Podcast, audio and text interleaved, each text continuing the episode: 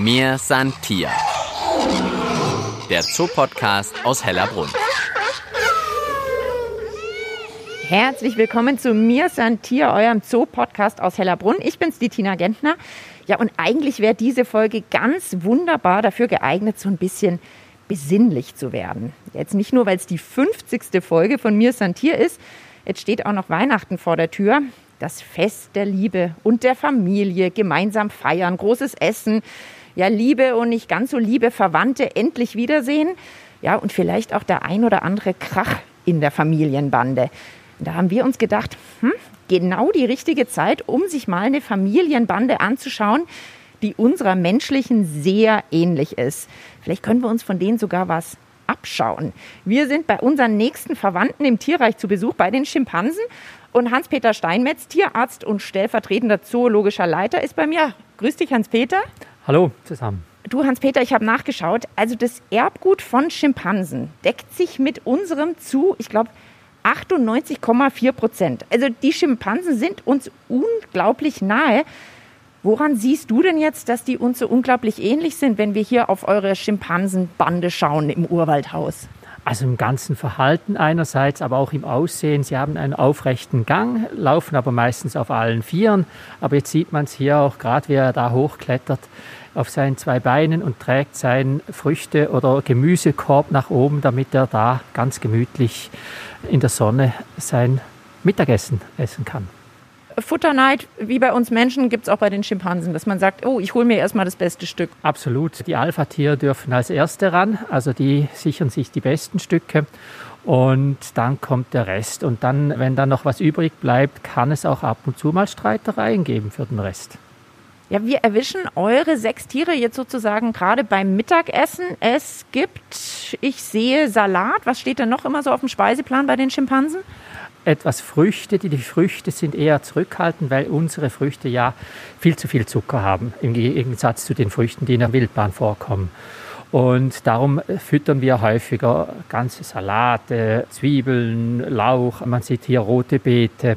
Dann gibt es überall noch versteckte Leckereien, die sie dann beschaffen müssen aus den Röhren, damit sie auch beschäftigt sind, damit es nicht einfach so auf dem Serviertablett serviert wird. Jetzt sind aber Schimpansen ja im natürlichen Lebensumfeld nicht reine Vegetarier, oder? Nein, also man sieht schon, dass sie hauptsächlich Blätter, Äste etc. Und, und Früchte essen, aber sie gehen auch aktiv auf die Jagd. Also sie fressen auch mal Amphibien, Reptilien, aber auch kleinere Säugetiere oder andere Affenarten. Ich kann mir jetzt gar nicht vorstellen, wie jagt denn ein Schimpanse? Also eine Jagd von Schimpansen ist wohl organisiert. Da gibt es Tiere, die auf dem Boden die anderen Affen in die Bäume treiben. In der Höhe sind andere Schimpansen, die dann gezielt die einkreisen und dann werden die heruntergeschüttelt und gezielt getötet und dann gefressen.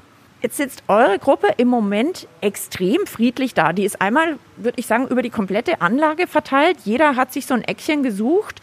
Da hinten wird Salat gefressen. Hier oben sitzt einer im Baum, kann gar nicht genau sehen, was der mümmelt. Ich glaube, Karottenstückchen. Und es ist ziemlich leise. Als ich vorher reinkomme, war hier aber ein Lärmpegel unglaublich. Also die können schon auch echt laut sein. Ja, ganz klar. Also die reden miteinander. Auch die visuelle Kommunikation ist sehr intensiv, dass sie äh, über Gesten, über, über die Haltung miteinander kommunizieren, aber eben auch äh, rufen, einander zurufen. Man sieht es dann auch, wenn irgendwelche Gefahren außerhalb sind oder andere Schimpansenhorden ins Revier kommen, damit es plötzlich dann ein bisschen lauter wird. Jetzt kommt gerade einer zu uns her. Also Sie sehen für mich ja immer aus, als würden Sie eigentlich ein bisschen lächeln, weil der Mund sozusagen so einmal übers ganze Gesicht gespannt ist. Wie siehst denn du dem jetzt an, wie es ihm geht? Also sein Verhalten jetzt, er ist, er ist ziemlich entspannt, schaut sicherlich umher, was so passiert. Aber wenn Sie jetzt etwas angespannter sind oder sich ja vor einem anderen Alpha-Tier unterdrückt fühlen, dann haben sie so ein kleines, freundliches, ängstliches Lächeln, machen sich etwas kleiner und zeigen dem anderen Tier so den Popo. Und, und wenn er dann imponieren will, dann machen sie sich groß und stark und sind laut und schreien. Und man weiß ja auch, dass bei Schimpansen in der Wildbahn, dass die auch Instrumente benutzen. Wie Instrumente, die machen Musik? Ja, ganz klar. Also man hat gesehen, dass der, der am lautesten ist, vielleicht das Alpha-Tier ist und am lautesten streien kann und am besten imponieren. Und da gibt es Gruppen, die haben plötzlich gelernt, dass man mit leeren Fässern lauter sein kann. Und die sind dann plötzlich in der Hierarchie gestiegen, weil sie gelernt haben, hier mit den Fässern zu trommeln. Und dann geht es aber nicht so sehr darum, wie musikalisch man auf die Fässer trommelt, sondern einfach, wer ist der lauteste und dann steige ich in der Rangordnung ja. nach oben. Ja, ganz klar, wer macht am meisten Lärm und wer kann am besten imponieren. Jetzt hast du es vorher auch schon angedeutet, bei euch wird das Futter ja auch nicht einfach nur hingelegt. Ich konnte vorher Kollegen von dir beobachten, die haben ich fand es ein bisschen aus wie so weiße Kerzen, irgendwie mit einem Schraubenzieher hier in den Felsen drin versteckt. Jane Goodall hat das erfunden mit den Termitenhügeln, wo sie mit Stöcken, also mit Instrumenten herstellen und dann Leckereien aus den Termitenhügeln fischen müssen. Und das ist ja etwas Besonderes von den Schimpansen oder Menschenaffen generell, dass sie wissen, dass sie auch Instrumente benutzen können und Werkzeuge herstellen können. Also das ist ja auch noch was, was Menschenaffen uns vielleicht so ähnlich macht oder andersrum, dieser Gebrauch von Werkzeugen, also sich die Umwelt anschauen, überlegen, was könnte ich für was benutzen. Genau, also die, sie können Werkzeuge benutzen und herstellen. Aber ganz wichtig, wie der Mensch, sie müssen alles lernen. Sie müssen das von einem anderen Tier sehen. Sie können nicht von Anfang an sich um Jungtiere kümmern. Das müssen sie sehen, wie eine Geburt abläuft. Aber auch, wie gewisse Werkzeuge gebraucht werden. Und das sieht man in unterschiedlichen Horden, haben sie ganz unterschiedliche Werkzeuge und lernen das voneinander. Also man kann jetzt gerade einem eurer Tiere zuschauen, der hat äh, ganz klar verstanden, wenn ich diese Pappschachtel nehme, kann ich die mit den Resten vom Essen voll machen und trage es hinten in die Ecke, da fällt mir nicht ganz so viel runter. Ja, ganz genau. Also die weiß jetzt, die Kiste ist äh, mir nützlich und da kann ich am meisten äh, Futter horten und kann das an einen, meinen ruhigen Platz bringen. Dasselbe ist auch, äh, Sie lernen zum Beispiel, der eine nimmt einen Ast, um zum Beispiel Leckereien aus dem Termitenhügel zu nehmen. Der andere zeigt ihm dann zum Beispiel, wenn du jetzt den Ast nimmst und vielleicht noch ein bisschen Zweige dran lässt und vielleicht noch ein bisschen Blätter dran lässt und die passen da rein und der andere schaut zu, dann sieht er, oh, der kriegt viel mehr raus als ich. Und dann lernen sie das voneinander, dass sie so ihre Instrumente auch verbessern können. Aber sind die denn solche Teamplayer, dass sie sich gegenseitig solche Tricks auch zeigen? Oder ist man da als Schimpanse eher zurückhaltend, wenn man sagt, ich weiß genau, wie ich noch mehr Ameisen aus dem Termitenhügel rauskriege, das lasse ich jetzt keinen anderen sehen? Also nicht immer. Die Männchen halten sehr streng zusammen. Die Weibchen zeigen ihren Kindern das Verhalten, wie sie sich in der Gruppe organisieren müssen. Und dann kommen sie halt in die Pubertät. Und dann kann es sein, dass halt die Weibchen nach außen gedrängt werden und die Gruppe verlassen müssen. Ach, es ist also anders als bei vielen anderen Tieren, wo ja die Weibchen eher die Gruppe bilden und die Männchen abhauen. Das ist bei den Schimpansen andersrum. Ja, die Männchen bleiben eigentlich in, in der Gruppe zusammen. Die bilden ihre Koalitionen, äh, wo sie zusammen sind und somit stärker sind. Und dann haben wir ein Alpha-Tier, das das Oberhaupt ist. Und dann haben wir die, auch eine kleinere Gruppe von Weibchen, aber die jungen Weibchen, damit es keine Inzucht gibt, müssen eigentlich die Gruppe verlassen. Jetzt habe ich ja am Anfang gesagt, wir schauen mal auf die Familienbande, die uns so ähnlich ist. Macht denn diese Familienbande sozusagen als Familie auch was gemeinsam? Gibt es hier mal so eine Art, naja, wahrscheinlich nicht Weihnachtsfeier oder Party, aber merkt man, oh, jetzt sind sie gerade alle so gemeinsam? Ja, ganz klar. Also man muss ja auch mal Sozialleben ausleben. Und man sieht es jetzt hier oben, da, da, wird jetzt gemeinsames Mittagessen gemacht. Also die können auch ohne weiteres mal zusammensitzen. Ganz wichtig, also das wichtigste Verhalten ist das Grooming, also wo man zum Beispiel so kleine Dreckstücke aus dem Fell vom anderen liest. Darum ist es ganz wichtig, dass man die Tiere nicht mehr steril hält wie früher, sondern dass sie auch mal Dreck im Pelz haben, damit sie sehen, da ist was drin, weil das ist ganz wichtiges Sozialverhalten, um auch Aggression zu dämpfen.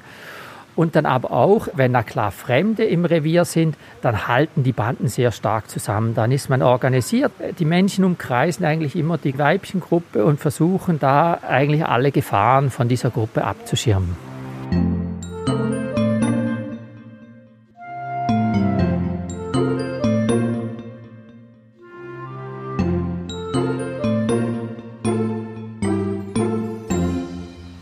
Ich würde mich ja eigentlich mal freuen, wenn wir in einer Mir Santier-Folge sagen könnten, Ja, und diese Tiere sind nicht bedroht. Es gibt sie zuhauf. Aber das ist ja auch eure Rolle als Tierpark, auf die Bedrohung der Tiere aufmerksam zu machen.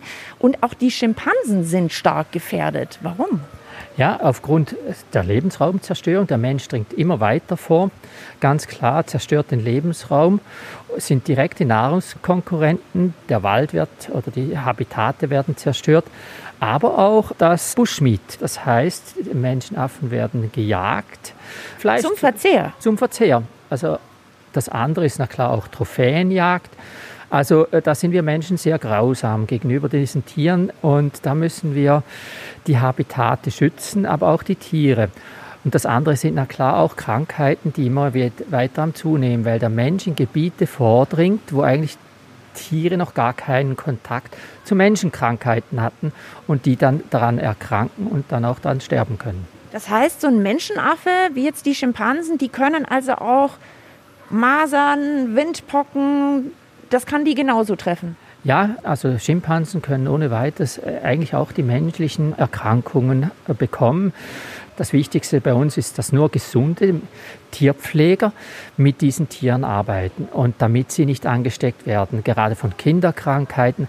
Aber auch wenn man mal eine laufende Nase hat, sollte man eigentlich nicht mit diesen Tieren arbeiten. Man kann ab und zu, wie jetzt, wie wir alle auch, so ganz normale Vorsichtsmaßnahmen treffen, wie den Mund- und Nasenschutz, dass wir den tragen bei der Arbeit mit den Tieren. Also jetzt hast du uns, Hans-Peter, schon so viele Dinge erzählt, die ähnlich sind zwischen uns und den Schimpansen. Die sind sehr geschickt mit Werkzeugen, können die selber bauen, können sich das abschauen bei den anderen. Sie leben in einer Art Familienstruktur, da gibt es Krach wie bei uns, aber dann versöhnt man sich auch wieder wie bei uns. Und ich glaube, sie können sich sogar im Spiegel auch erkennen, wenn man ihnen jetzt einen Spiegel vorsetzen würde. Ja, sie erkennen sich auch, das ist ganz wichtig. Also sie können auch Gebärdensprache lernen. Sie sind faszinierend. Also was sie alles lernen können, ist schon was, ja, Chapeau von ihnen. Das Einzige, was sie noch nicht gelernt haben, ist zu reden. Aber das wollen sie wahrscheinlich gar nicht, weil das ja sie ihre eigene Sprache haben. Hast du eine Vermutung, was die sechs uns jetzt sagen würden, wenn sie uns was sagen könnten im Moment, wenn du sie so anschaust? Also derzeit sind sie sehr zufrieden mit sich selber beschäftigt. Ja, lass mich in Ruhe, jetzt bin ich zufrieden und genieße mein Mittagessen. Mir Santia. Der Zoopodcast aus Hellerbrunn.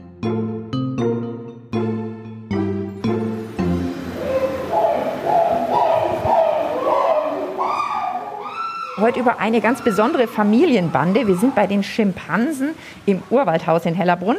Ja, und jetzt müssen wir uns endlich auch mal die Bande hier vor Ort vorstellen lassen. Und das macht am besten einer, der sie tagtäglich trifft. Markus Klostermeier ist bei mir, Tierpfleger bei den Schimpansen. Ich kann ja keinen einzigen hier raus erkennen. Markus, sag mir doch mal jetzt, wer sitzt hier links vorne und schnabuliert gerade noch ist ein Stück Gurke und er holt sich jetzt nochmal ein Salatblatt. Okay, das ist einfach ganz leicht zu erkennen, weil das ist, wir sagen, oder ich sage immer, das ist unser dickes Hannal. Sie ist jetzt die letzte, die nochmal da irgendwie auf der Matte ist und sie die letzten Reste zusammensucht. Und man sagt immer so schön in Bayern, von nichts kommt nichts und deswegen hat sie diese Figur. Das ist, ist unser Hannal. Die bringt am meisten auf die Waage, oder? Ja, ich würde mal sagen, die bringt am meisten auf die Waage, sogar im Gegensatz zu den Männern am meisten. Jetzt, wenn man so seitlich gehen sieht, sieht man, die ist schon sehr gut beieinander. Ja.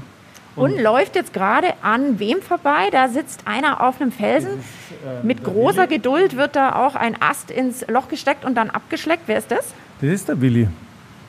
Der Willi, das sieht man auch, den, den kann man, ich sage jetzt mal, für mich ist es jetzt letztendlich zu erkennen, wie wenn ich in eine Masse von Menschen schaue und man sieht jemanden, den man kennt. Ja, weil wenn man so lange mit einer zu tun hat, dann schauen es eigentlich letztendlich alle komplett anders aus, vom Gesicht her ja, jetzt wenn du mal da schon mal zum Beispiel, die da jetzt ganz gerade vor dir sitzt, die ist ganz leicht zu erkennen. Die hat einen grauen Kopf, die hat ein ganz helles Gesicht, die hat ganz wenig äh, dunkle, also diese Pigmentierung im Gesicht. Also das heißt, die Sophie, das ist die, die jetzt da gerade sich ein paar Äste runterreißt, die hat den hellen Kopf oben, die Haare sind auch schon, ja, ich würde sagen, ergraut, oder? Genau. Und was ist die Sophie für ein Typ? Die Sophie ist eher, die ist in der Gruppenstellung, die steht weiter hinten an, ja.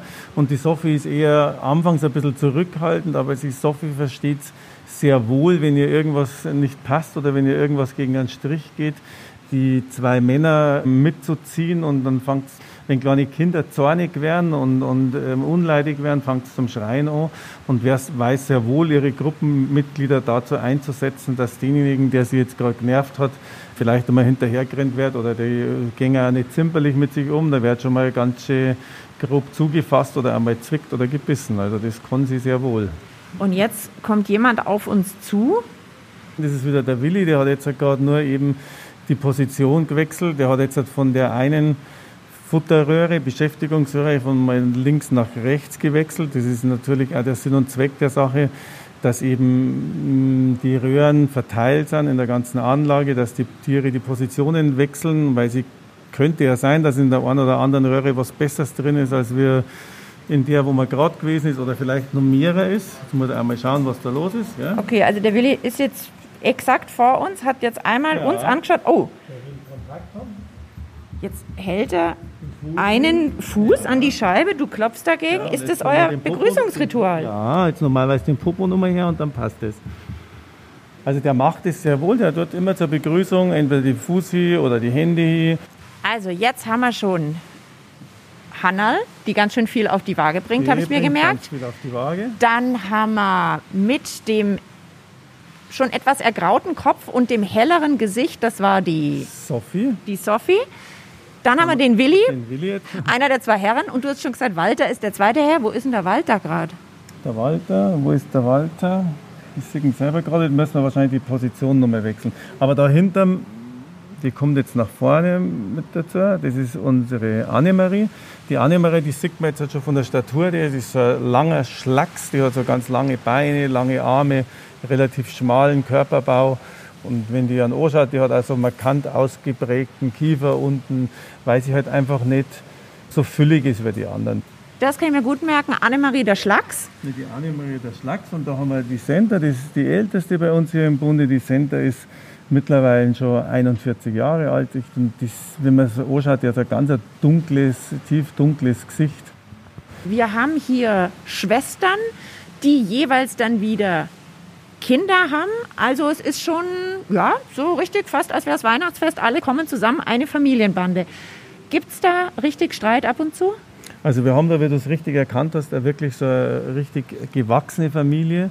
Und wie es in der besten Familie natürlich ist, gibt es da immer mal hier und da Streit. Wir haben oftmals unseren Walter, den wir jetzt gerade nicht gesehen haben, der irgendwo da nach hinten marschiert ist, der oftmals der Youngster hier in der Gruppe ist. Er ist zwar mittlerweile schon 18 Jahre alt, aber durch das, dass er ähm, ein Mann ist oder ein männliches Tier ist, probiert er immer irgendwo seine Trumpfkarten auszuspielen. Er probiert immer irgendwo besser zum sein oder stärker zum sein wie, die, wie der Willi und probiert halt da irgendwie seine Position und seine Stellung auszubauen.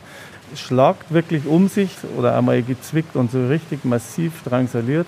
Und wenn man da zuschaut und wenn man sieht, ist es wirklich so, dass das ganz, ganz heftig ausschaut. Ist es in dem Moment auch für die, aber mh, mm, sie haben, die Schimpansen haben ein ganz anderes Schmerzempfinden als wir. Und wenn es wirklich, das Schöne was ist, äh, wenn es wirklich zur Sache geht, dann halten die den wirklich einem Schach. Also wenn einer irgendwie auf einen losgeht, dann halten sie auf der anderen Seite wieder zusammen und sie drängen den dann irgendwann wieder zurück und der probiert natürlich, der gibt nicht sofort klein bei, aber der hört dann irgendwann auf, weil er merkt, wenn es alle gegen ihn dann sind, hat er einfach keine Chance nicht. Ja. Und wenn man das nicht kennt, das geht von jetzt auf jetzt innerhalb von kürzester Zeit und ich sage immer, ich liebe die Schimpansen dafür, weil sie so extrem impulsiv sind. Ja. In einem Moment ist zwei, drei, vier Minuten, fünf Minuten Geschrei und Getöse und es wird wirklich geprügelt und um sich kauen. Und im nächsten Moment sitzt man wieder beieinander und wie man es vorher gesehen hat, teilt das Futter und macht und hier und da. Und vielleicht versorgt man sich ja die Wunden und schaut, oh, was ist jetzt da passiert, was war jetzt da. Und dann ist alles wieder bis zum nächsten Mal wieder gut. Aber also nachtragen nicht? Nee, nicht wirklich. Und was wären jetzt so typische Gründe dafür, dass es mal kracht? Geht es dann um Futter bei euch ja wahrscheinlich nicht? Kriegt ja jeder genug?